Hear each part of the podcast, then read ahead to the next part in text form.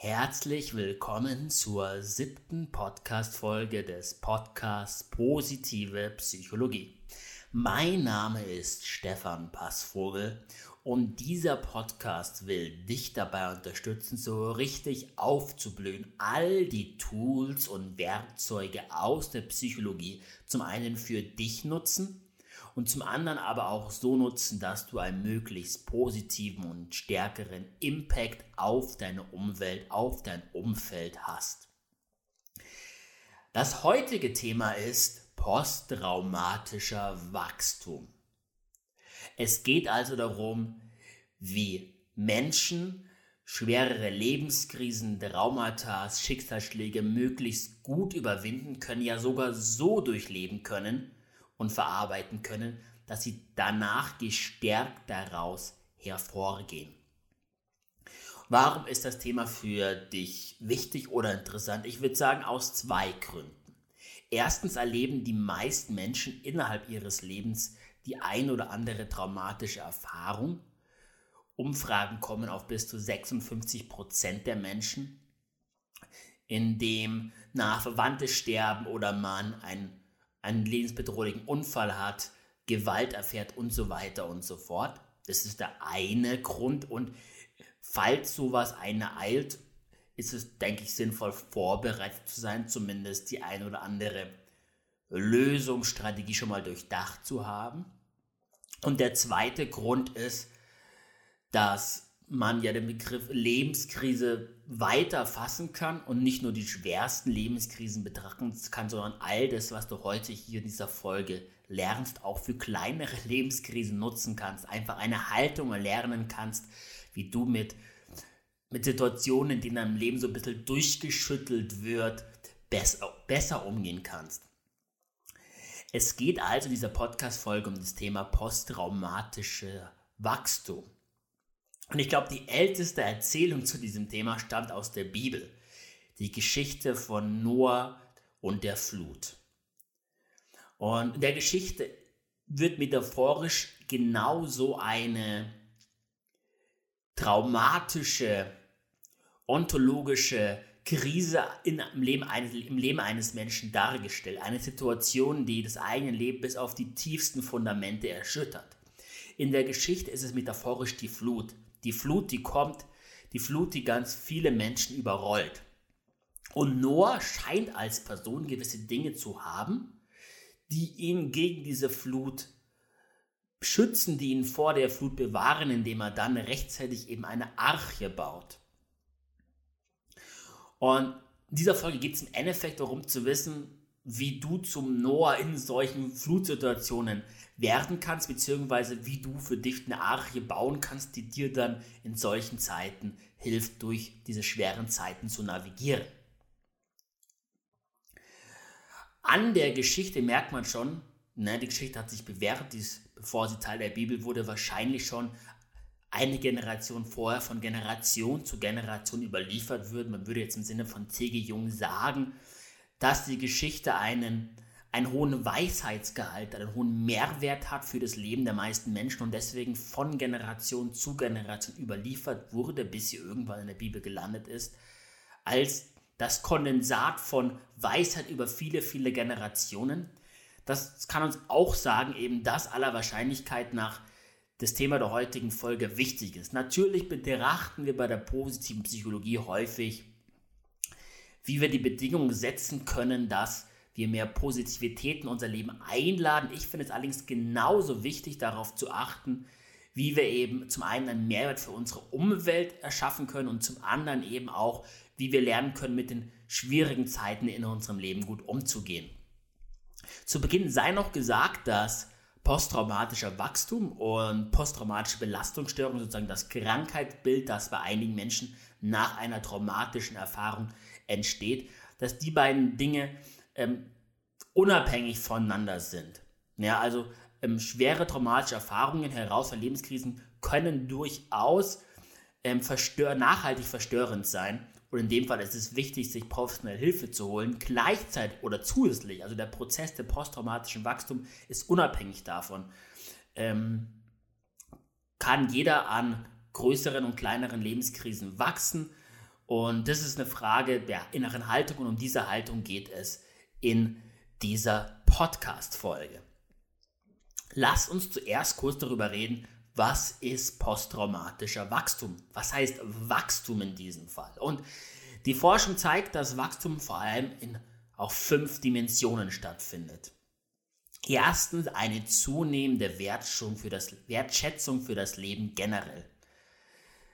Nach einer so erschütterten Erfahrung, nach einer Erfahrung, die einen sehr direkt die Endlichkeit des eigenen Seins oder die Vergänglichkeit von äußeren Umständen vor die Augen geführt hat, ist man im Allgemeinen deutlich wertschätzender für die kleinen Dinge des Lebens. Das Lächeln eines Kindes, wenn mal die Sonne scheint, ja, jeder Atemzug kann schon ein Grund für Glück sein. Man entwickelt Dankbarkeit für das, was man hat, anstatt ständig äh, undankbar zu sein für das, was man unbedingt haben will, aber noch nicht hat. Also es hilft, die kleinen Dinge wertzuschätzen.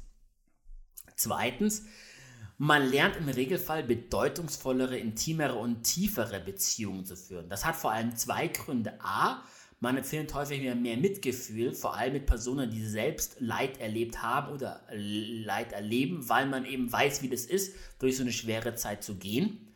Und B, ähm, die meisten Menschen verarbeiten solche traumatischen Erfahrungen, indem sie viel mit ihren nahen Mitmenschen drüber reden und öffnen sich häufig bei dem Verarbeiten, bei dem drüber reden, öffnen sich häufig mehr als je zuvor diesen anderen Menschen und dadurch werden die Beziehungen intimer. Dadurch lernen die Menschen, dass selbst wenn sie sich öffnen, selbst wenn sie von ihren tiefsten Gefühlen und Erlebnissen erzählen, die anderen Menschen eben äh, gut mit ihm umgehen und das erhöht natürlich die, die, die, also ist eine starke Referenzerfahrung, dass selbst wenn ich mich vollständig öffne, wenn ich alle Höhlenmasken fallen lasse, es Beziehungen gibt, die das tragen können, Beziehungen es gibt, die, die, die dadurch sogar gestärkt werden.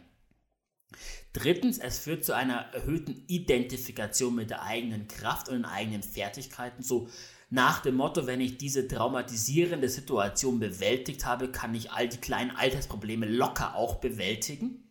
Das ist also eine Referenzerfahrung für, ähm, für, für, für, eine, für eine starke herausfordernde Situation, die man überlebt hat, die man gemeistert hat. Und es verändert das eigene persönliche Narrativ. Und gleichzeitig ist es auch so, dass dieses Narrativ auch andere Menschen in seinem Umfeld bereichern kann. Also wenn man eben, wenn Menschen erzählen, wie sie herausfordernde Schicksalsschläge gemeistert haben, inspiriert das einen ja. Es, es, es sind sehr inspirierende Geschichten, die einen immer irgendwie mitteilen, ey, krass, ähm, das kann ich wahrscheinlich auch. Also es stärkt nicht nur einen selbst und die Geschichten, die man erzählt, aus dem ähm, aus dem guten Durchleben, Überleben, guten ähm, Verarbeiten von starken Schicksalsschlägen helf, helfen auch das Umfeld als, als, als Referenzidee für solche schweren Zeiten. Ähm, viertens kommt es häufig zu tiefgreifenden Identitätsveränderungen und Umstrukturierung der eigenen Prioritäten und Werte.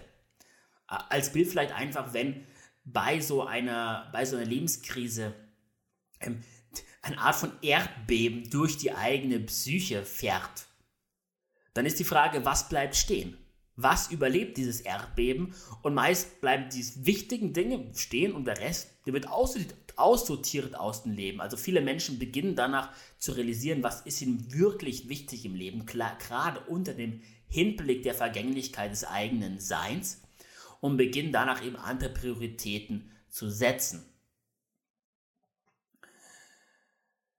Und fünftens führt, führen solche Erfahrungen häufig zu Wachstum im Bereich der Spiritualität oder auch im Bereich existenzialistischen Fragen. Ja, ähm, die meisten Menschen haben von uns so das Gefühl im Alltag und es ist auch gut, dass wir uns Zukunft bestimmen können, dass wir bestimmen können, wer wir sind und wie wir uns verhalten. Traumatische Erfahrungen erlernen uns aber auch, dass das nicht 100% der Fall ist und gerade wenn uns was unerwartet und zufällig trifft, dann wird man mit Fragen, mit den großen und wichtigen Fragen des Lebens konfrontiert. Und für viele Menschen ist es das erste Mal, dass sie beginnen, sich mit diesen Fragen infolge einer solchen Erfahrung auseinanderzusetzen.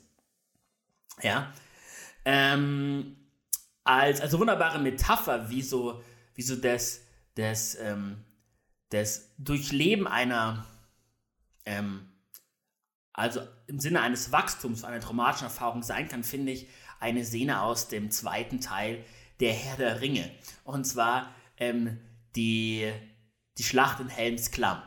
Wenn ihr euch erinnert an die, die den Film schon gesehen haben, ja, eine verheerende Schlacht, ähm, bei der ein riesiges Orke auf die Burg einstürmt. Erst wird die äußere Mauer zerfetzt ähm, und die, die, der innere Kern, der flieht immer weiter bis in das Herz des Berges, bis nur noch eine letzte Tür äh, sozusagen das Heer der Orks von, von unseren Helden trennt. Und die Helden sind kurz vorm Verzweifeln, die sind kurz vorm Aufgeben. Sie überlegen zu fliehen, sie überlegen durch die hintere Höhlenende ähm, ähm, wegzureiten. Ähm, sie haben sich im Grunde schon aufgegeben. Und das ist eine Situation, die viele Menschen kennen aus solchen starken Lebenskrisen oder Schicksalsschlägen, dass man äh, Hoffnung verliert, dass man verzweifelt, dass man nicht mehr an, ein, an, an, an, an, eine Zeit danach überhaupt glaubt. Und in dem Moment sieht Aragorn durch eines der Fenster das erste Morgenlicht hereinscheinen und erinnert sich an diesen Satz von Gandalf am, am, am grauen, am grauen oder am, am Licht des dritten Morgens werde ich kommen. Und man sieht direkt, wie sich der komplette Gesichtsausdruck und der, die, die Körperhaltung von Aragorn verändert und wieder Hoffnung in ihm aufkeimt.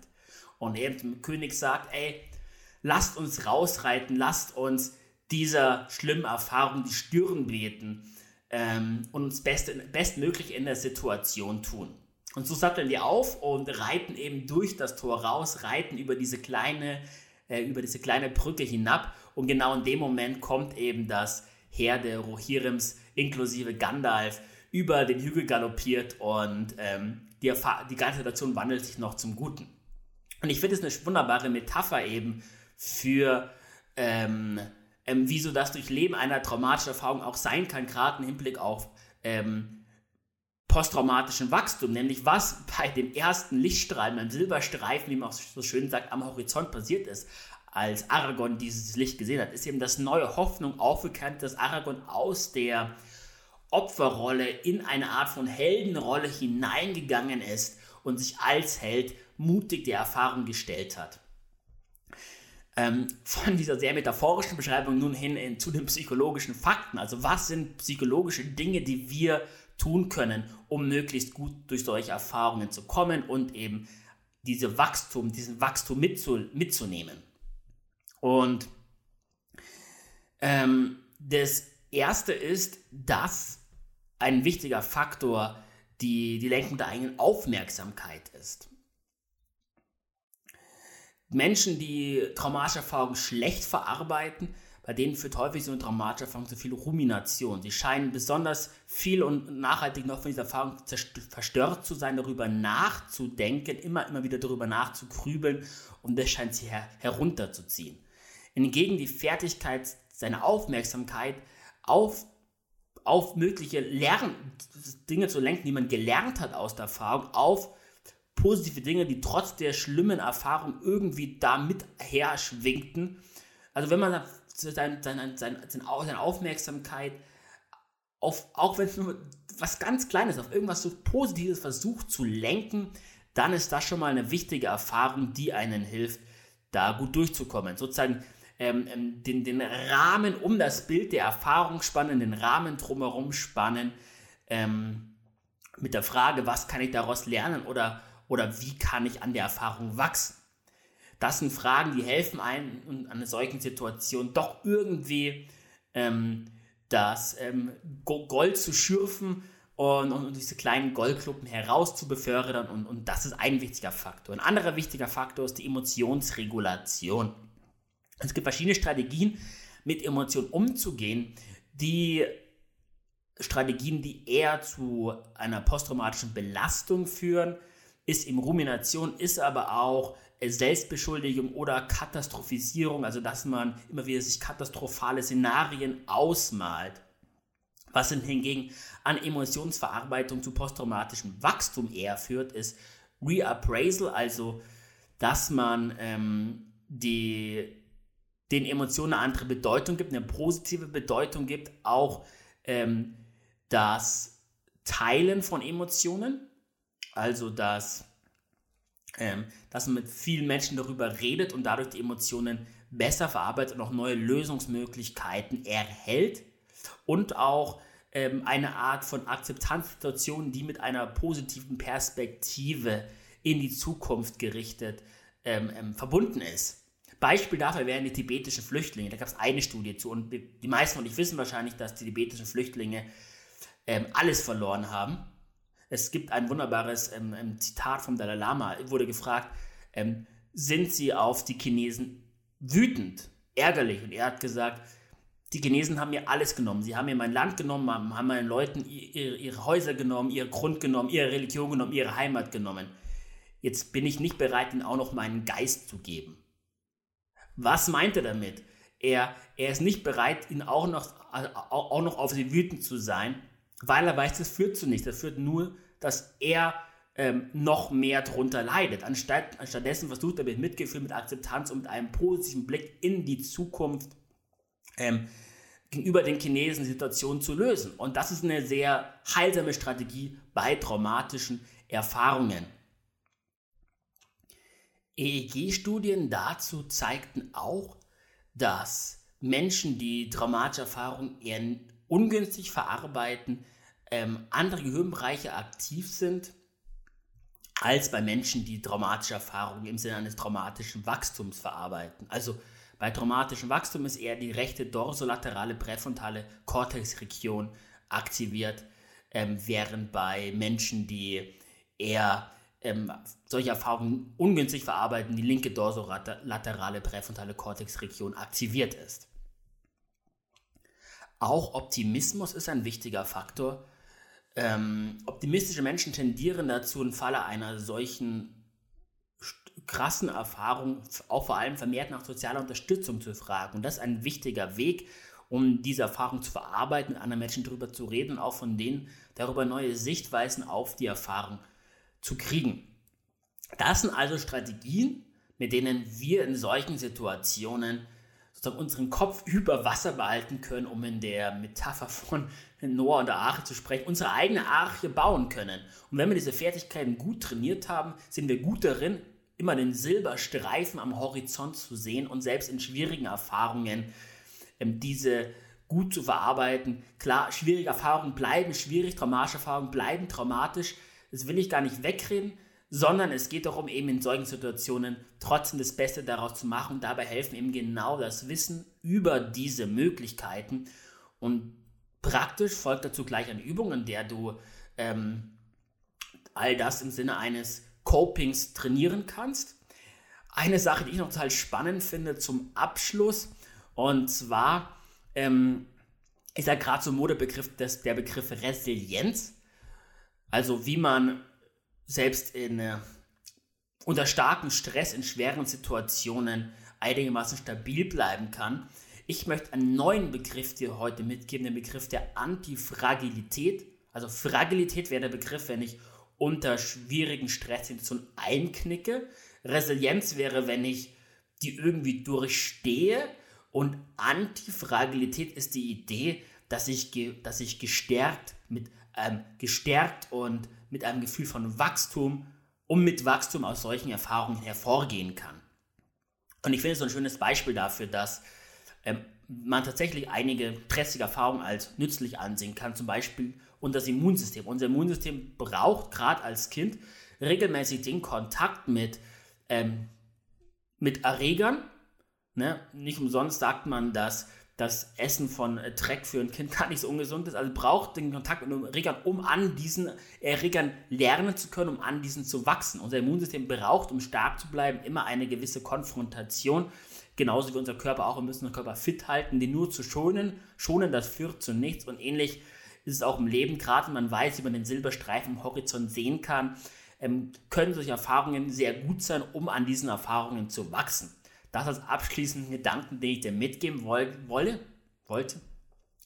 Wenn dir diese Folge gefallen hat oder einer der anderen Folgen, empfehle den Podcast gerne weiter oder hinterlasse mir eine 5-Sterne-Bewertung auf einer der Plattformen iTunes, Spotify und so weiter und so fort. Damit unterstützt du nicht nur dich, sondern eben auch deine Mitmenschen, dass die sehen können, ey, Es hat mir für mich, für mich Mehrwert der Podcast. Ich profitiere davon. Wenn du Feedback hast, irgendwas, was Verbesserungsvorschlägen, ähnlichen, schreib mir gerne eine Mail. Ansonsten viel Spaß mit der nachfolgenden Übung und erstmal alles Gute. Bis zur nächsten Folge. Das war der Podcast Positive Psychologie. Einen wunderschönen Tag wünsche dir noch dein Stefan.